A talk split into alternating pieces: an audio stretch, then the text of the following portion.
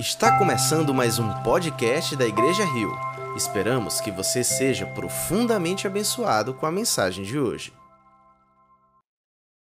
Boa tarde, queridos irmãos, quase noite. Boa noite para todos vocês. Que privilégio estar aqui mais uma vez, ouvindo a palavra de Senhor, louvando a Ele, exaltando o único que é digno de nossa adoração. Quero convidá-los a um tempo de oração, se você puder, aí no seu lugar. Abre o teu coração, feche os teus olhos, prostre-se diante daquele que pode tocar o nosso coração de maneira diferente. Eu oro mesmo para que você e eu tenhamos um encontro com Jesus. Obrigado, Deus, porque tu és bom e a tua misericórdia dura para sempre. Eu quero te dizer: eis-me aqui, Senhor. Aqui está um pecador disponível, caso tu queiras me usar. Eu te peço, Jesus, que, que tu conduza essa reflexão para a tua glória e que nós sejamos alcançados, mais uma vez, pela santa e poderosa palavra, em nome de Jesus. Amém. Queridos irmãos, deixe-me introduzir a nossa conversa de hoje perguntando como vai a sua alma. Como vai a sua alma? Essa foi a pergunta que eu me fiz ontem à noite. Quando fui deitar, comecei a perguntar para mim mesmo como vai a minha alma. Essa foi uma semana de tantas emoções que eu confesso para vocês que a resposta dessa pergunta não foi tão fácil encontrar. Essa semana foi um tempo de realizar sonhos, mas antes das conquistas, muitas tensões. Essa também foi uma semana de preocupações, porque quando nós pastoreamos uma igreja, nós temos muitas vezes sofrimento. Eu entendo bem quando Paulo diz que sofreu dores de parto por conta daquela igreja que ele estava plantando é bastante trabalhoso e nós nos preocupamos.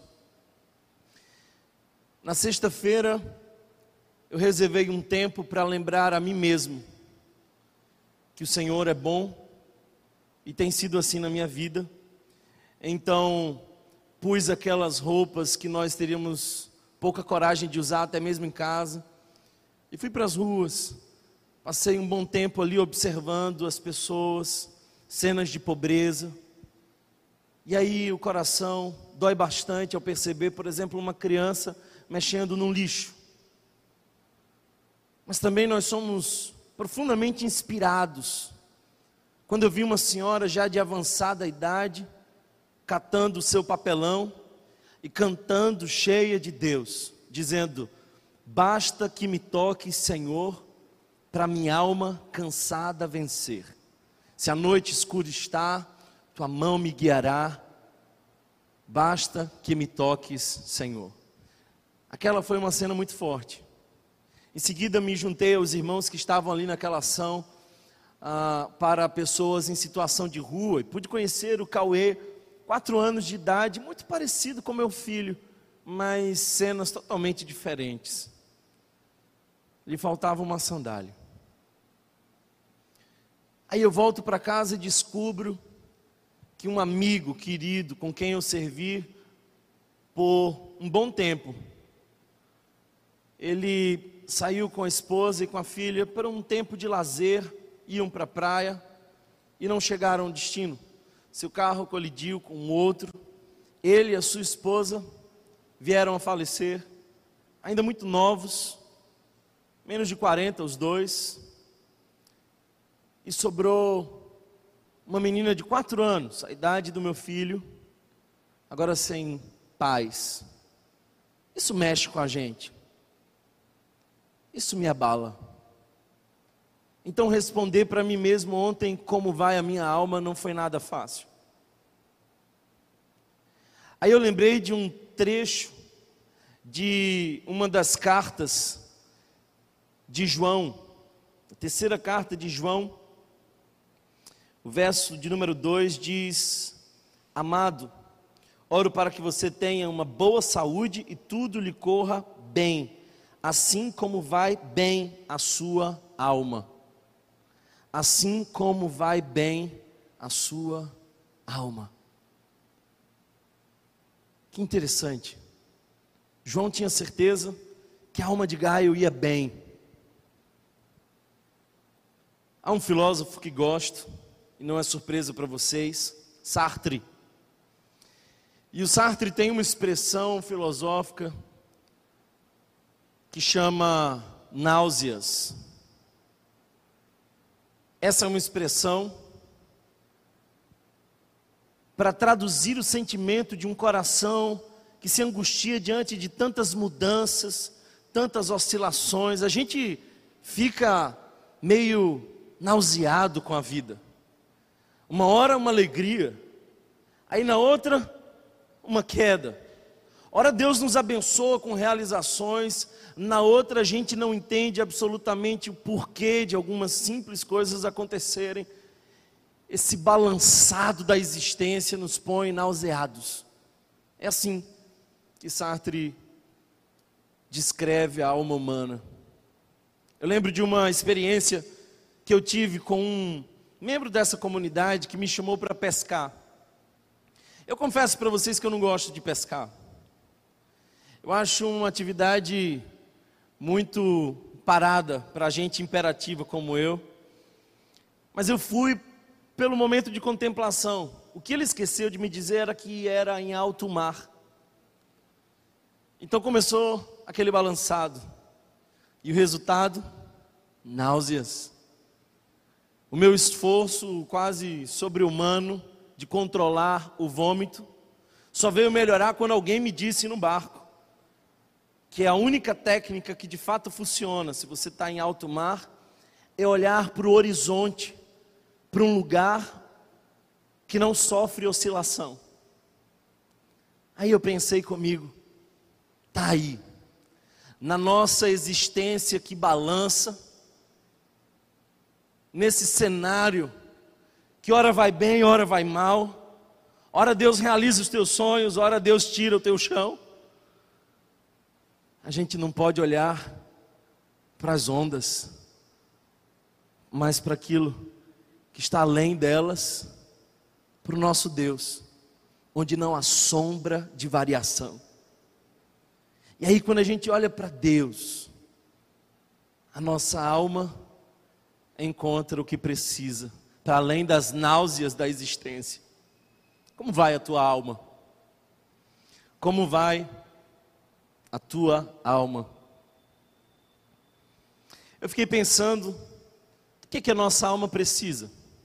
Eu lido com isso o tempo inteiro e eu fiquei refletindo essa, esse fim de semana, especialmente ontem, sobre o que, que é que a nossa alma deseja, carece, para estar bem. Aí eu resolvi olhar para o cenário mais completo e perfeito para a alma humana. E eu digo sem medo de errar, que esse é o cenário mais completo, porque foi esse o cenário que o próprio Deus fez. Eu resolvi olhar para o cenário que Deus preparou para Adão e Eva, porque antes do pecado, estava tudo pronto para que a alma humana tivesse plenitude do que a minha e a sua alma precisam. Eu quero me deter nessa resposta, esse vai ser o meu esforço, por isso que eu quero convidar vocês a lermos juntos o livro do princípio, Gênesis, capítulo de número 2. Gênesis, capítulo de número 2. Se você puder, abra ou ligue a sua Bíblia em Gênesis, capítulo de número 2. Eu vou ler dos versos 15 em diante. Como vai a sua alma e do que ela precisa para estar bem. O texto diz assim: O Senhor Deus colocou o homem no jardim do Éden. para cuidar dele e cultivá-lo.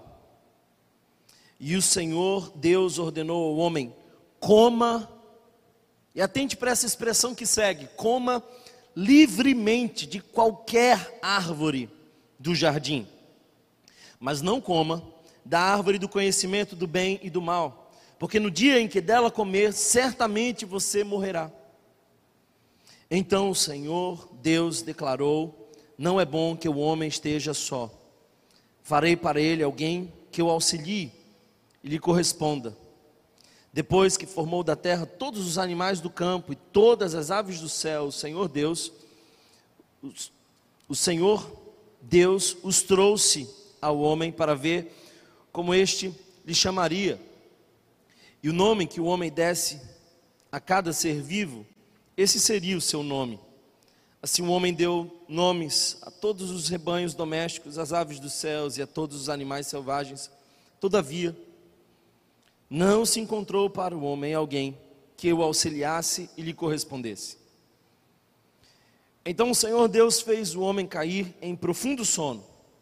E enquanto este dormia, tirou-lhe uma das costelas, fechando, fechando o lugar com carne.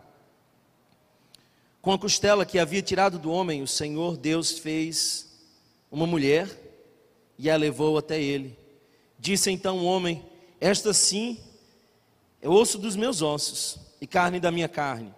Ela será chamada mulher, porque do homem foi tirada. Por essa razão, o homem deixa pai e mãe e se unirá à sua mulher, e eles se tornarão uma só carne. O homem e a sua mulher viviam nus e não sentiam vergonha. Problema da alma humana não começa com estresse, com depressão. Não, não começa nem sequer com os traumas na infância, com os abusos, com as cenas marcantes. O problema da alma humana não começou com os seus pais. O problema da alma humana não é exatamente originado nos adoecimentos, porque cada adoecimento da alma humana já é consequência de um cenário afetado pelo pecado. Portanto, primeiro problema, a força motriz de todos os outros é o pecado. Mas nós temos a possibilidade de olhar para o cenário antes do pecado e perguntar do que, que a alma humana precisa para viver em plenitude, para viver em paz. Como vai a tua alma? Essa é a pergunta que eu quero fazer. E eu quero dizer do que, que ela precisa para estar bem. A primeira verdade que eu gostaria de destacar nesse texto é de que a alma humana precisa de prazer, de descanso, de desfrutar, de curtir Provavelmente você nunca foi a uma igreja onde o pastor disse: Olha, curtam a vida, desfrutem da vida, porque parece que esse é um discurso libertino. Mas o fato é que quando Deus colocou Adão e Eva naquele jardim, a primeira das instruções foi: Adão, Eva, eu criei muita coisa, muitas árvores muitos frutos, os mais diferentes. Variem entre eles, desfrutem ao máximo, comam livremente. Nós precisamos desfrutar da vida. A vida é tão curta que não pode ser pequena.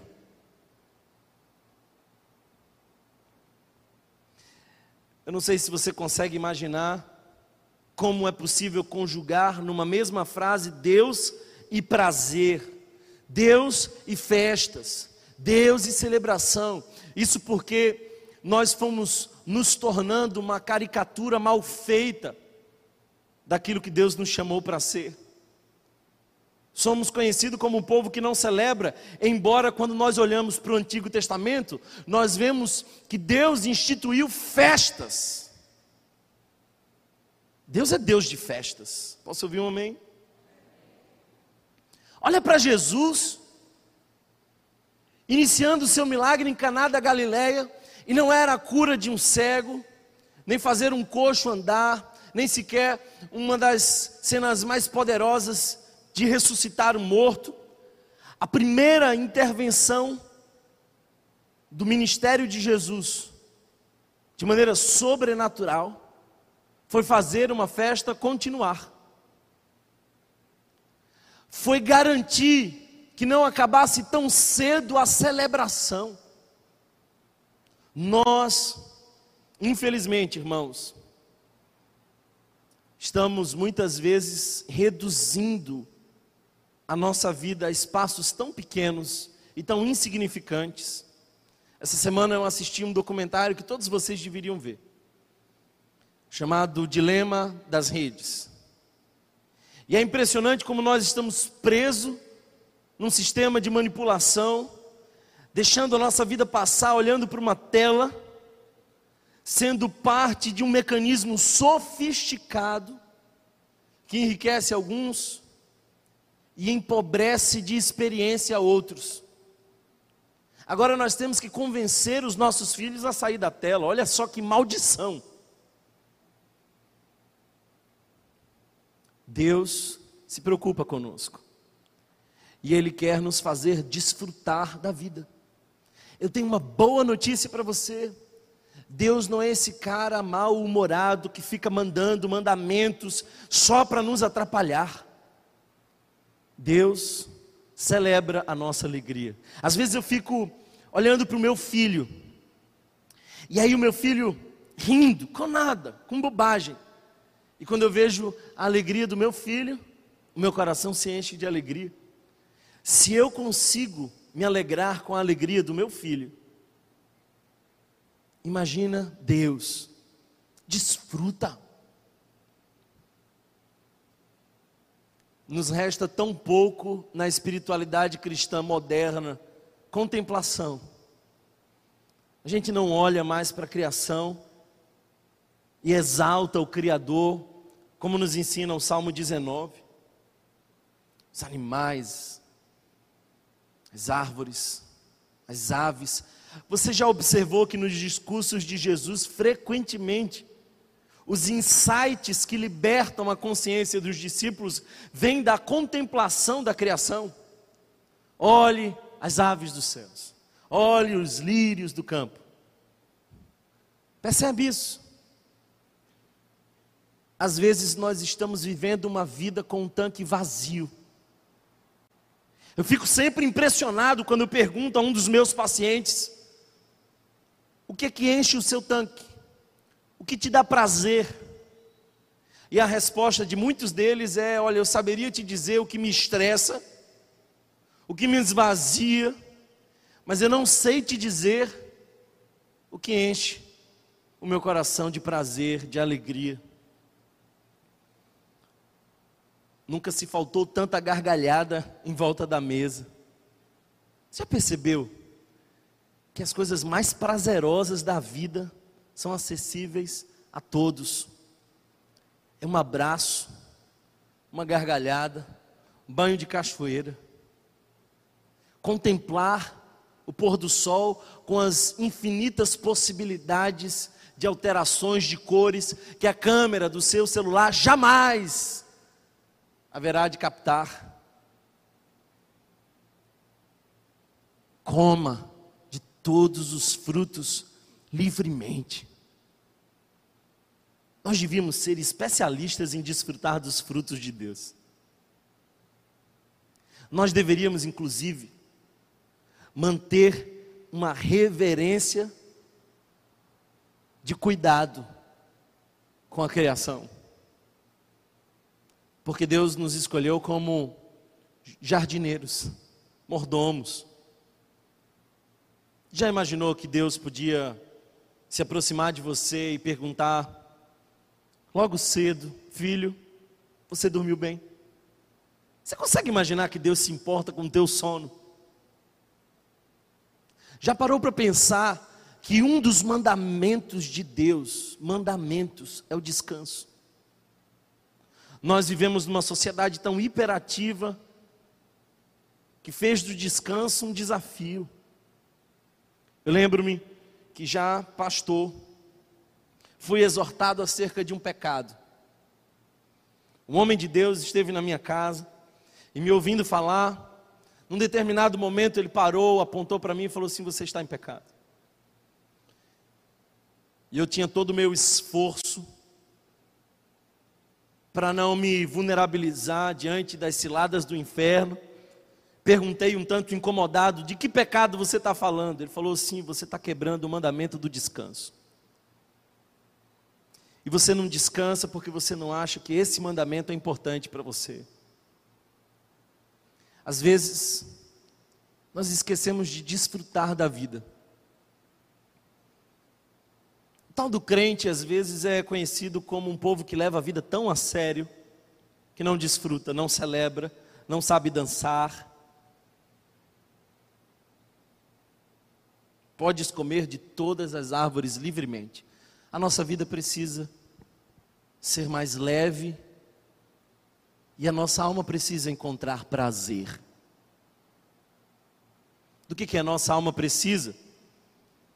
A nossa alma também precisa de limites, de restrições. Se não veja, Deus diz a Adão: coma livremente das árvores desse jardim e coma de todas elas, menos de uma. Olha só a proporção. Você é livre, coma de tudo, só não de uma.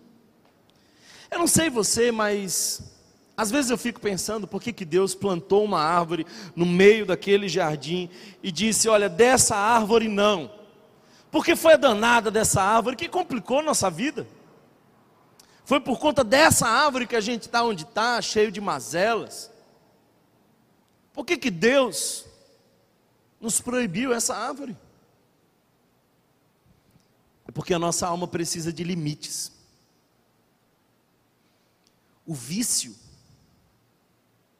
é a ausência do freio do desejo. Deixa eu dizer uma coisa para você, escuta bem isso. Se não há renúncia, não há amor. E Deus queria ser amado pelos seus filhos. Então Deus diz: Olha, vocês escolhem. E eles escolheram. Não existe amor se não há renúncia. Nós precisamos de limite. A nossa geração nunca foi uma geração tão sem limite e nunca foi uma geração tão doente. Um psicanalista moderno chamado Charles Melman escreve um livro cujo título é O Homem Sem Gravidade. E ele vai dizer que se a sociedade de Freud era uma sociedade da repressão, a nossa sociedade é uma sociedade da permissividade. Nós não temos referências, faça o que você quiser. Nós estamos dando, inclusive a crianças, o poder de escolher de maneira imatura coisas que podem marcar toda a sua vida. Que terrível! E sabe o que tem acontecido? Eu tenho visto gente que não sabe ouvir o não. É gente doente. É gente que é incapaz de lidar com frustração. Às vezes eu escuto os pais dizerem assim: eu passei privações, sofri muito, ralei demais, meus pais não me davam carinho, trabalhei bastante, fui negligenciado em muita coisa, mas aí também eu dei tudo que eu não tive para o meu filho. Aí eu vou olhar para o filho. É um garoto que não sabe ouvir um não, não consegue lidar com frustrações, não tem resiliência.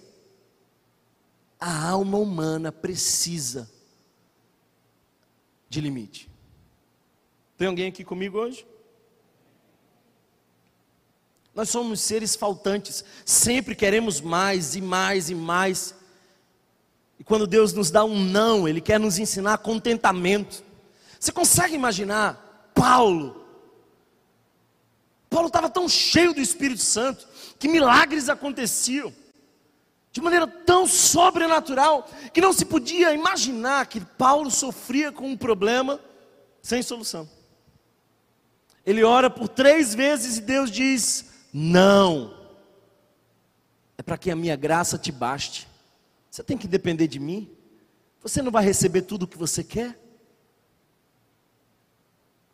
Uma pessoa me perguntou recentemente, Thomas, o que é que você o que é que você acha dos cristãos LGBTQ+. Falei assim, olha amigo, com todo respeito, o discípulo dispensa qualquer nomenclatura. Ou é discípulo ou não é discípulo. Ele falou assim, mas e então? E, e esse pessoal que está na prática? Eu falei, olha só, eu e você temos algo em comum. Nós temos desejos, vontades, mas Jesus foi bem claro conosco. Você quer segui-lo?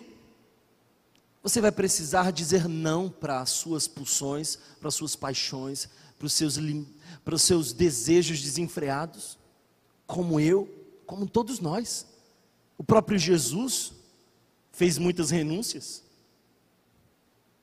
Que eu quero dizer com isso é de que não é discípulo que não está disposto a renunciar por amor a Jesus. Simples assim.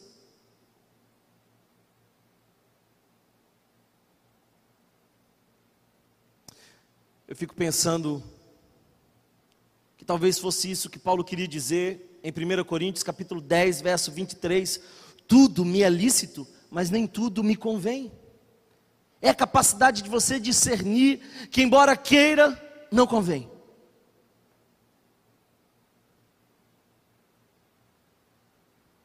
Ontem, a minha mãe levou para o meu filho alguns presentes. Ela ama dar presentes. Foi o aniversário dela ontem, mas ainda assim ela levou presentes para o meu filho. Foram vários presentes. Aí eu fiquei preocupado. Porque foram tantos que essa mensagem pode chegar de forma discreta, eu tenho tudo. Nós não podemos ter tudo e precisamos treinar a nossa alma a entender que Deus nos diz não. E quando Deus nos diz não, melhor é obedecer do que sacrificar. É infantil todo crente que não aceita de Deus o não. Tem um monte de gente fazendo um Deus à sua imagem e semelhança, porque não consegue dizer não para a própria alma e paixões.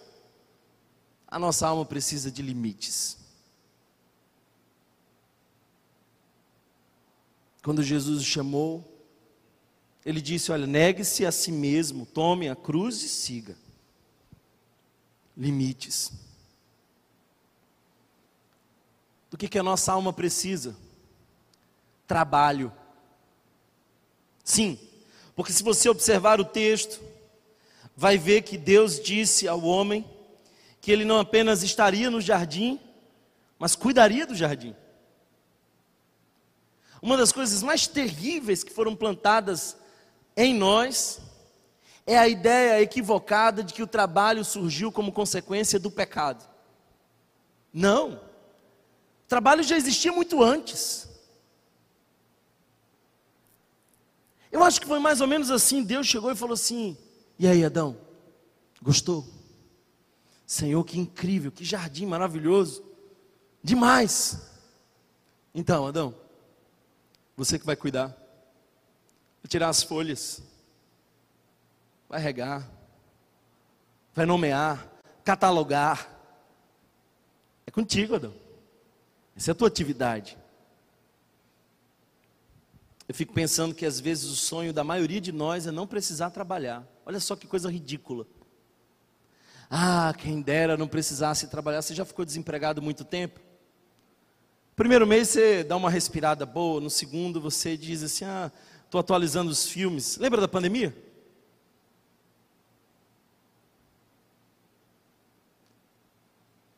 As bênçãos vêm acompanhadas com trabalho. Você pedir a Deus um casamento, e hoje a tua oração é para aguentar o casamento. Senhor, me dá um emprego. Hoje a tua oração é para aguentar o chefe. Nós precisamos ultrapassar essa cultura do sextou. Chegou a sexta-feira, parece que um espírito de alegria vai tocando em cada um de nós, porque nós sabemos que amanhã nós não vamos trabalhar, mas também o sextou da sexta dá lugar ao depressou do domingo.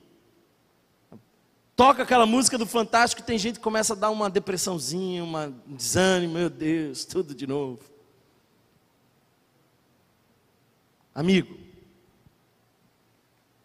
Eclesiastes capítulo 9, verso 10 diz assim: Tudo quanto vier a sua mão para fazer, fazei-o conforme tuas forças. Nada é mais diabólico do que a mediocridade. Entregar pela metade, fazer de qualquer jeito. Ao Senhor, a excelência. Deus deu trabalho, Deus deu atividade. Aposentadoria não é invalidez, você vai se aposentar para escolher a atividade a que você quer se dedicar mais. Ah, Thomas, mas eu não gosto do meu trabalho. Talvez você precisa mudar o conceito do que é trabalho para você. Sabe qual é o meu conceito de trabalho? Trabalho é o esforço que eu faço para cooperar com Deus, para colocar ordem no caos. Quando eu entro dentro do meu consultório e começo a ouvir os meus pacientes, eu me esforço para cooperar com Deus, porque essa é a intenção dele, para colocar ordem no caos. Ah, você diz isso, Thomas, que trabalha com gente. Eu trabalho com números. Da mesma forma, só que com números. Eu uso a ciência que estuda o comportamento e as reações humanas. Você organiza números para cooperar com Deus e colocar ordem no caos. Ah, mas eu não gosto do meu trabalho, então você trabalha com excelência até o último dia, quando finalmente você troca por um outro trabalho que você vai fazer com muita excelência. O grande problema é que você vem para cá e diz: Senhor, eu te adoro, eu te entrego a minha vida por completo. Aí amanhã você chega atrasado no trabalho, você é um dos funcionários que não entrega o que é pedido, e o teu chefe olha para você e enxerga que há uma abissal diferença entre o adorador e o trabalhador, mas a palavra hebraica para serviço e a palavra hebraica para adoração é a mesma. Tem alguém comigo aqui hoje? Nesse lugar temos dois grupos de pessoas. Temos aquelas que estão servindo e aquelas que estão sendo servidas. Sempre assim. Eu queria te dizer um negócio. Vai sair daqui mais feliz o grupo que está servindo, que está dando, Thomas, baseado em que você diz isso? A palavra de Deus nos garante que melhor é dar do que receber. Cuida, cultiva esse jardim, Adão. Não tinha pecado, mas já tinha trabalho. Thomas, vai ter trabalho no céu? Vou até beber uma água para dar um tempo para você pensar nessa resposta. O que, que você acha? Claro que vai. Claro, sem dúvida. Se tinha no Éden antes do pecado, você acha que não terá no céu? Ou você achou que no céu a gente vai ficar cantando 24 horas, igual um bando de crente? Não. Só que você talvez tenha que mudar de emprego. Eu, por exemplo, vou mudar de emprego. Lá eu não vou pastorear porque o sumo pastor estará presente. Tampouco vou ter pacientes com a alma adoecida a quem ajudar, porque lá nós seremos curados por completo. Amém? Então eu acho que eu vou virar jardineiro. Essa foi uma atividade que desenvolvi anos atrás em outro lugar. E quem sabe lá vai ter muito espaço para cultivar. Uma coisa é certa: a gente faz tudo para a glória de Deus. Deixa eu te dizer um negócio. Encara o teu dia amanhã para a glória de Deus. Será que você entende o que é isso? Paulo, quando diz: quer comais, bebais ou façais qualquer outra coisa, faça para a glória de Deus. O que isso quer dizer? Nós temos algumas pessoas que trabalham full time na nossa igreja. E dois deles em especial me vêm à mente agora. E toda vez que eu penso neles, toda vez que eu olho para eles, eu digo, Deus, muito obrigado, porque sem eles seria muito difícil. Então, quando eu louvo a Deus, porque eu vejo o serviço dessas pessoas que trabalham conosco, eles estão glorificando a Deus. Então, vai lá, boa sorte. Amanhã é segunda-feira. Posso ouvir um amém? Amanhã é dia de a gente glorificar, adorar ao nosso Deus. Preguiça é pecado. Se você ler Provérbios, você vai ver que Provérbios é um livro que destaca duas figuras.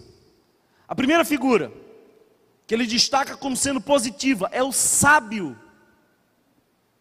Mas a figura em oposição, a figura que, que é a antítese da sabedoria dentro do livro de Provérbios, é o preguiçoso. Nós fomos chamados para servir. Não há nenhum privilégio maior do que servir ao nosso Deus. O sofrimento surgiu depois do pecado. O trabalho surgiu antes. Do que, que a nossa alma precisa? Eu quero avançar e dizer para você que a nossa alma precisa de relacionamento. Sabe qual foi o primeiro problema da humanidade? Não, não foi o pecado, se é que você pensou nessa resposta. O primeiro problema da humanidade foi solidão. Deus vai olhando tudo, dizendo: maravilha, ótimo, bom demais, eita, coisa linda. Oh, oh, oh, e... Ih, Adão, isso aqui não está bom não. Aqui precisa de uma ajuda aí, um conserto, um, um upgrade. Você precisa de companheira. Agora deixa eu te dizer uma coisa, a forma mais simplista de você olhar para esse texto é achar que aqui está a referência apenas do casal. Isso seria até cruel com alguns irmãos que aqui não vão casar.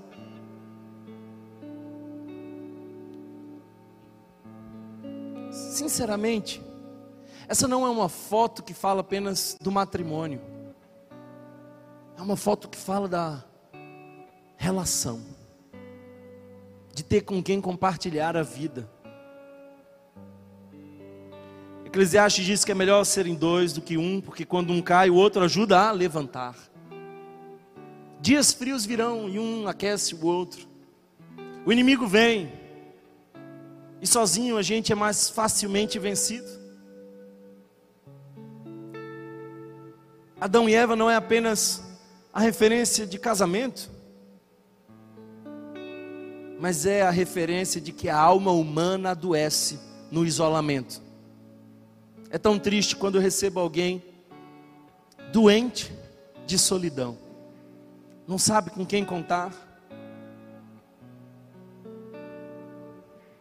Sabe, queridos irmãos, para nós não deveria ser difícil entender o privilégio de estarmos em pequenos grupos. O que, que você vai fazer para desenvolver relacionamento num momento como esse.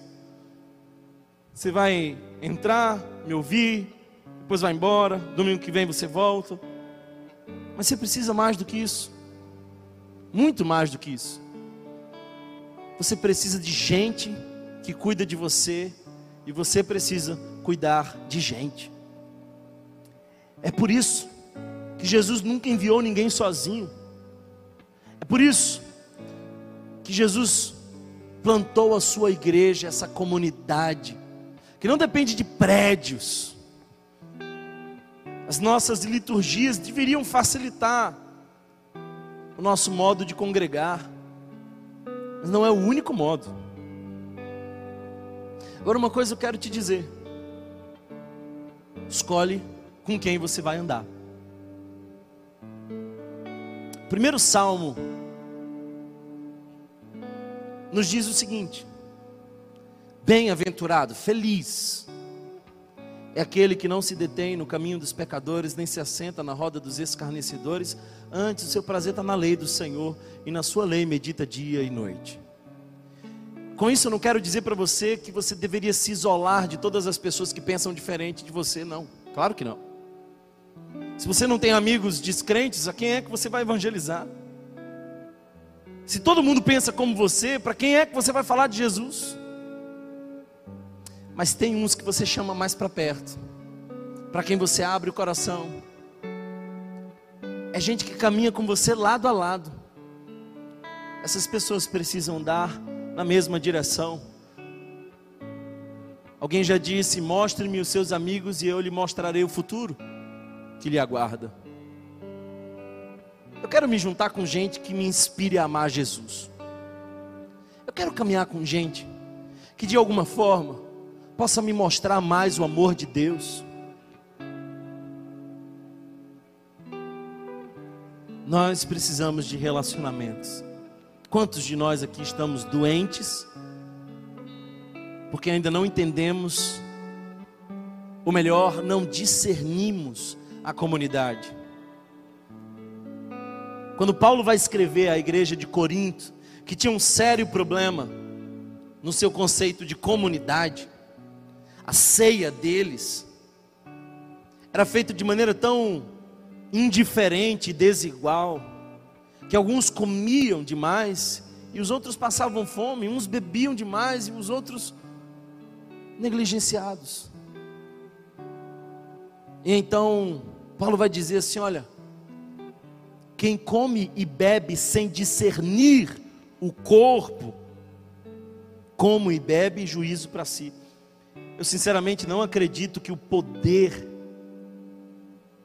que pode inclusive nos matar, porque Paulo mais, mais para frente vai dizer: não poucos os que dormem. Ele não está falando de gente que comeu pão sem pensar. Ele está falando de gente que não discerniu o corpo. Nós somos o corpo. Será que você está entendendo isso? Tem um monte de gente que faz aqui um lanche eucarístico, toda a celebração da ceia, sem consciência, sem quebrantamento, voltam vazias.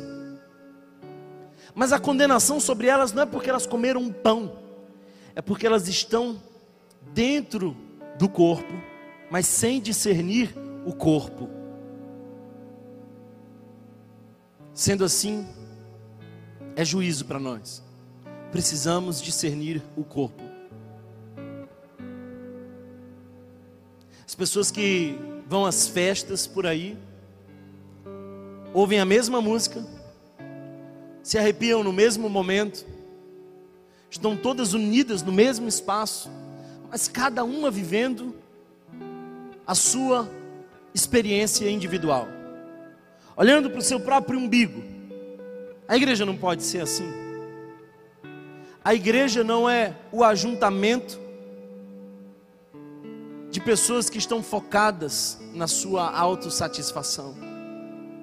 Discernir o corpo é vir para cá e pensar de quem eu posso cuidar, a quem eu posso servir. É chegar aqui e não entender apenas que você vai ouvir uma mensagem.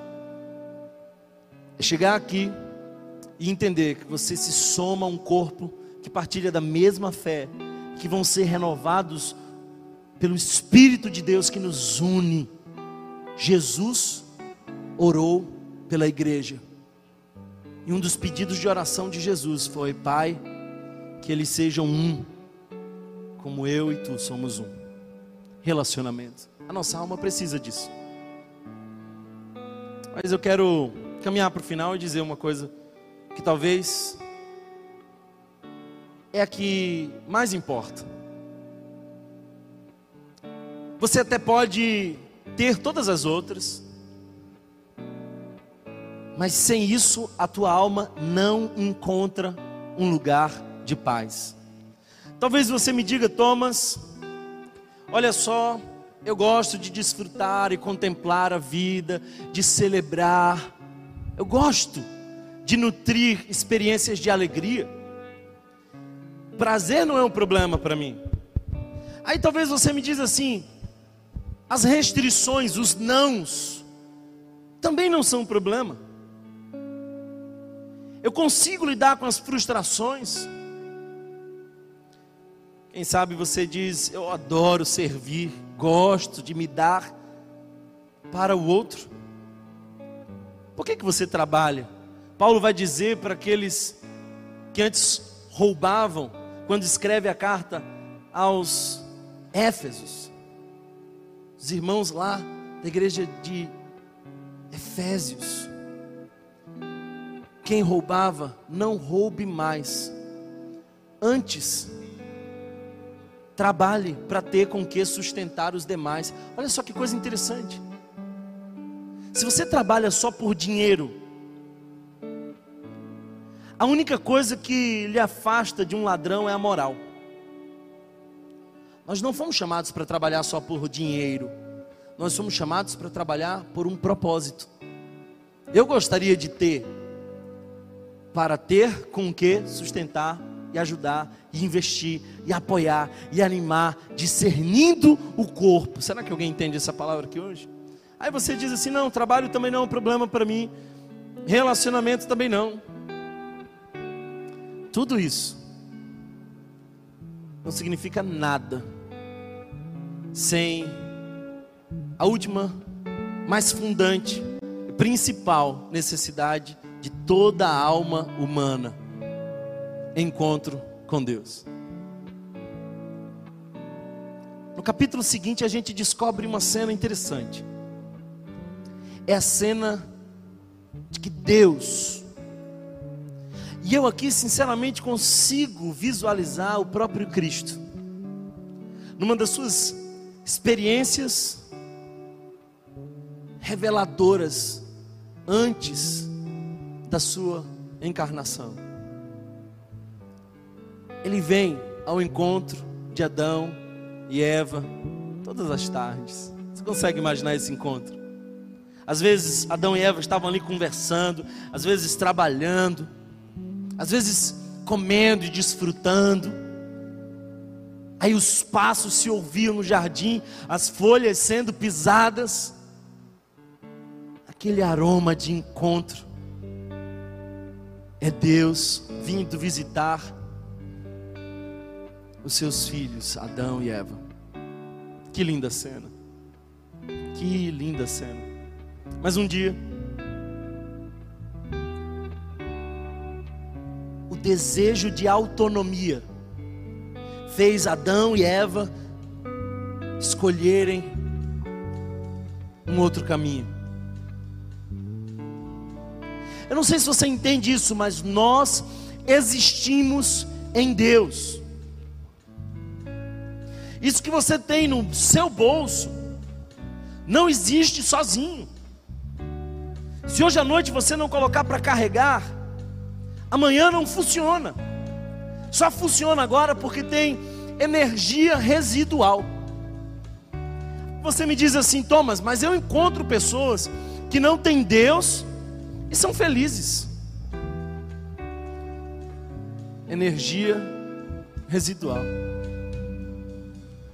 Santo Agostinho disse certa vez uma coisa interessante. Ele disse assim: Criaste-nos para ti, Senhor e a nossa alma não encontrará descanso em nenhum outro lugar, senão somente em Ti. Em Deus. É em Deus. Eu lembro que uma vez eu fiz uma viagem dos sonhos, daquela para bem distante, vários lugares. Estava fazendo uma pesquisa. O problema é que aquela viagem demorou demais. E aquele lugar que era antes o do sonho tornou-se apenas em angústia de voltar. Você já fez uma viagem longa e tudo que você mais queria depois de um bom tempo era voltar para casa. voltar para o seu lugar, deitar na sua cama, no lugar que é só seu. Você fica à vontade. Alguém está entendendo o que eu estou falando? Não? A alma humana também deseja esse lugar. E sabe onde é esse lugar? No encontro com Deus.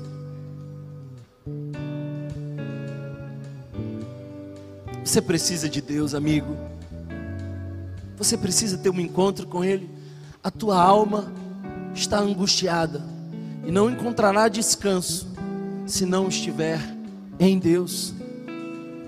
A cena mais linda de todo esse relato é quando Adão e Eva, percebendo as alterações da alma, olha só, culpa, vergonha, e medo aparecem no jardim pela primeira vez. Aí eles fazem para si roupas de figueiras.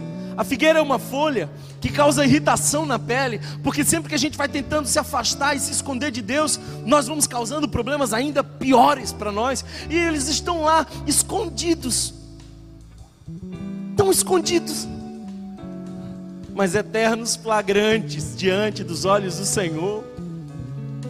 Aí Deus vem. É claro que Deus sabia. Deus sabia de tudo. Mas ele chega. Ali estão dois pecadores escondidos. Mas ali está um Deus que segue buscando o encontro. Não importa o quão longe você está de Deus, eu posso te afirmar com convicção: Deus ainda anda buscando você. Deus ainda deseja esse encontro. Deus ainda está querendo mais e mais de você. Aí uma das perguntas interessantes. Não lhe parece curioso? A voz de Deus ecoa em tom de pergunta. Se ele sabe todas as coisas, por que Deus pergunta? Pergunta porque quer nos ouvir confessar. Quem falou para vocês que vocês estavam nus? Quem? Quem influenciou vocês? Quem levou vocês para essa direção? Quem? Eu encerro perguntando para você que voz você quer ouvir hoje? A que te afasta? Ou a voz do próprio Deus que te chama para o encontro? Depois daquela cena,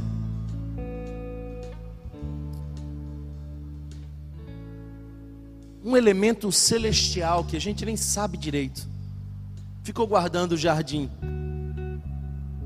Adão e Eva foram expulsos daquele lugar e as consequências inúmeras sucederam. Mas naquele jardim, antes de eles serem expulsos, um animal morre. As vestes daquele animal se transformam em roupas que cobrem a vergonha de Adão e Eva. E o tempo passa. E vai passando. E todo o Antigo Testamento passa. Até que em Jesus o novo Adão, o melhor Adão. As portas do jardim se abrem novamente.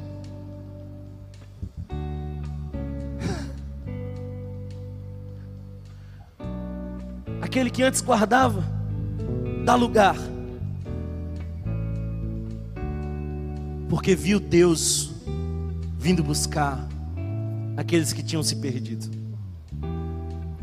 Você precisa de Deus. A tua alma humana carece de um encontro para além do humano.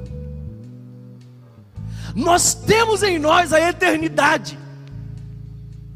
Sabe por que você não quer morrer? Porque você não foi feito para a morte.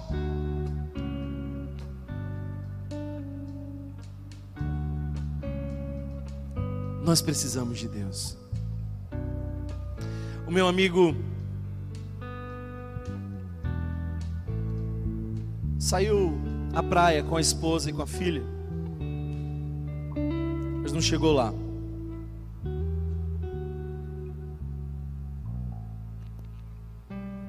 Aquele acidente interrompeu a vida dele. Ele não chegou no destino que havia pensado, mas foi eternamente destinado a estar na presença de Deus. Porque não tem nada mais importante do que ser amigo de Deus. A tua alma precisa desse encontro. A vida é um sopro. E o que você faz hoje pode definir a tua eternidade. Eu falei de manhã brincando, mas vou repetir. Se o Senhor quiser me levar mais cedo, escutem bem vocês, banda. Essa vai ser a música da despedida. Porque enquanto vocês, alguns de vocês estiverem lamentando, eu vou estar finalmente desfrutando do meu bom amigo, a quem eu queria pessoalmente por muito tempo encontrar. Nada é melhor do que ser amigo de Deus. Eu vi uma senhora na sexta-feira catando lixo. E a canção que ela dizia e cantava ali era: Basta que me toque, Senhor, para a minha alma cansada vencer. Eu não sei como está a sua alma, mas eu sei que está aqui aquele que veio tocar na sua alma. Se essa palavra alcança o seu coração, se você entende que o Espírito Santo falou com você, fica de pé, nós vamos orar. Ponha-se diante do Senhor. Ponha-se diante dele. Nada é melhor do que ser amigo de Deus. Você precisa desse encontro. Naturalmente buscamos o sobrenatural. Essa é a necessidade mais profunda da alma humana. Você precisa desse encontro. Você precisa de Deus.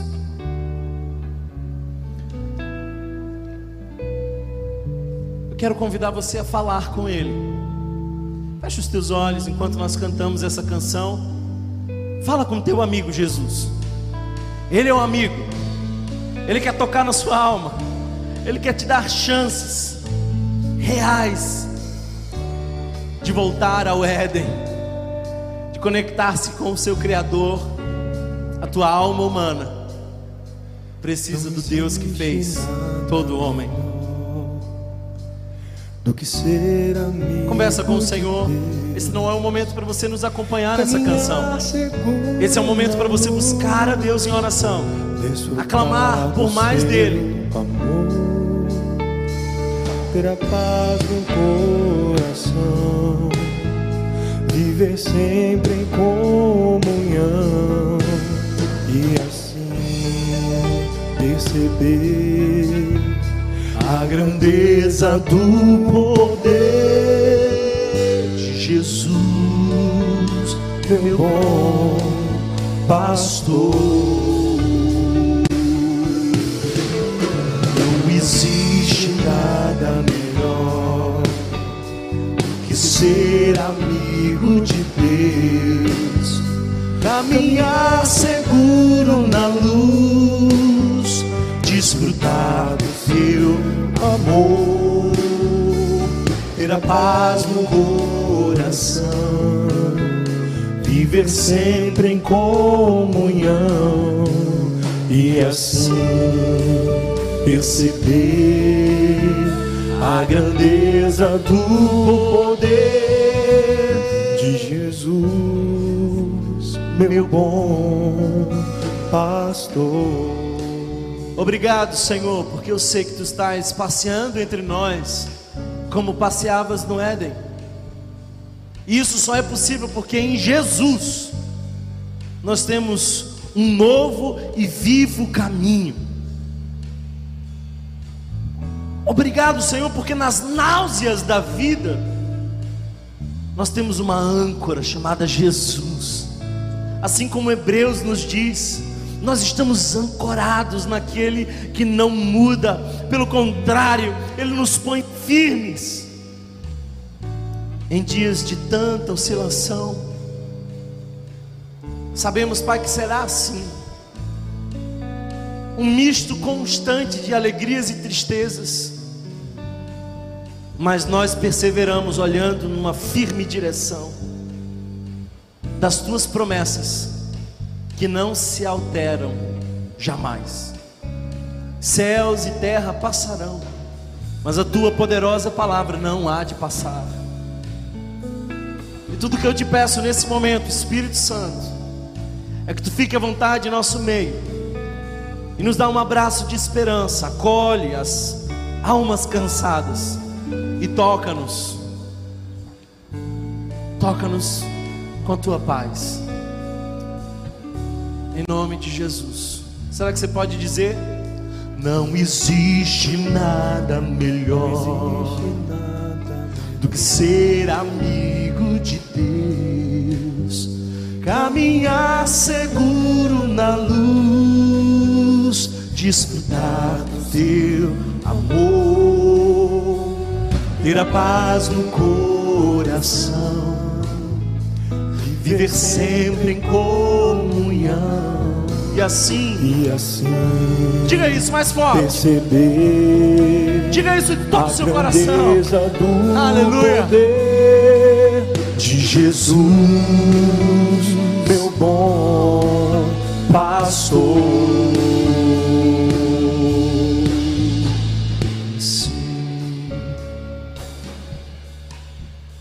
Assim perceber a grandeza do poder de Jesus, meu bom pastor. Como vai a tua alma? Eu não estou perguntando como vão as circunstâncias. Eu estou perguntando como vai a tua alma. É tão diferente. Você pode estar nos cenários de dores mais difíceis. Mas essa paz que invade o nosso coração, não porque as coisas vão bem, mas é porque Deus tocou a nossa alma. E basta que Ele toque para nossa alma cansada vencer. Obrigado, Pai, pela tua palavra, pelo teu Espírito Santo entre nós. Obrigado, Jesus, porque olhando para o Gênesis, nós vemos como será o Apocalipse. Todas as coisas restauradas pela tua graça e em teu Filho, ó Deus. Nós estamos de volta à intimidade, ao encontro. Que nós possamos encarar o dia de amanhã como uma ótima oportunidade de glorificar o Teu nome. Que nós possamos, Senhor, cuidar do nosso coração, que se inclina a se proteger e se isolar. Jesus, dai-nos a capacidade de perceber as belezas, de enxergar, Senhor, no simples, grandes presentes que Tu nos dá. Obrigado por cada um dos Teus mandamentos, porque, embora muitas vezes nos sejam difíceis, como um bom pai, cada não pretende nos proteger e nos ensinar. Jesus, que diante das escolhas, não vença o nosso desejo pela autonomia, mas que supere o nosso anseio pela intimidade. Fica conosco e nos dá a tua paz. Que o amor de Deus, nosso eterno e bondoso Pai, que a graça revelada no nosso Salvador e Senhor Jesus Cristo, que a comunhão e as consolações do Divino Espírito Santo sejam sobre todos vocês, hoje e para todos sempre. Para todos sempre. Amém. Se você foi abençoado por essa mensagem, compartilhe com alguém, para que de pessoa em pessoa alcancemos a cidade inteira.